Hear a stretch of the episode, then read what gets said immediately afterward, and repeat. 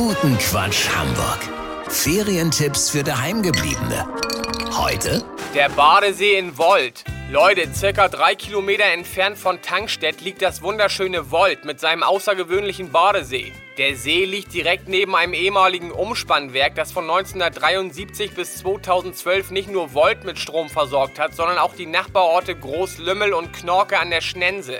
Man hat hier also praktisch Geschichte zum Anfassen, wisst ihr, wie ich mein? Das Außergewöhnliche an diesem See ist die Tatsache, dass an beiden Enden des Sees jeweils ein Strommast steht und die Leitungen direkt über dem See verlaufen. Und jetzt kommt's, Leute. Dadurch, dass kein Strom mehr fließt, kann man die Strommasten hochklettern und entweder von da aus in den See springen oder man hangelt sich entlang der Stromleitung zum anderen Mast. Der See wurde von der Dorfgemeinschaft sogar extra künstlich um drei Meter vertieft, sodass man sich sogar von den Leitungen in den See fallen lassen kann.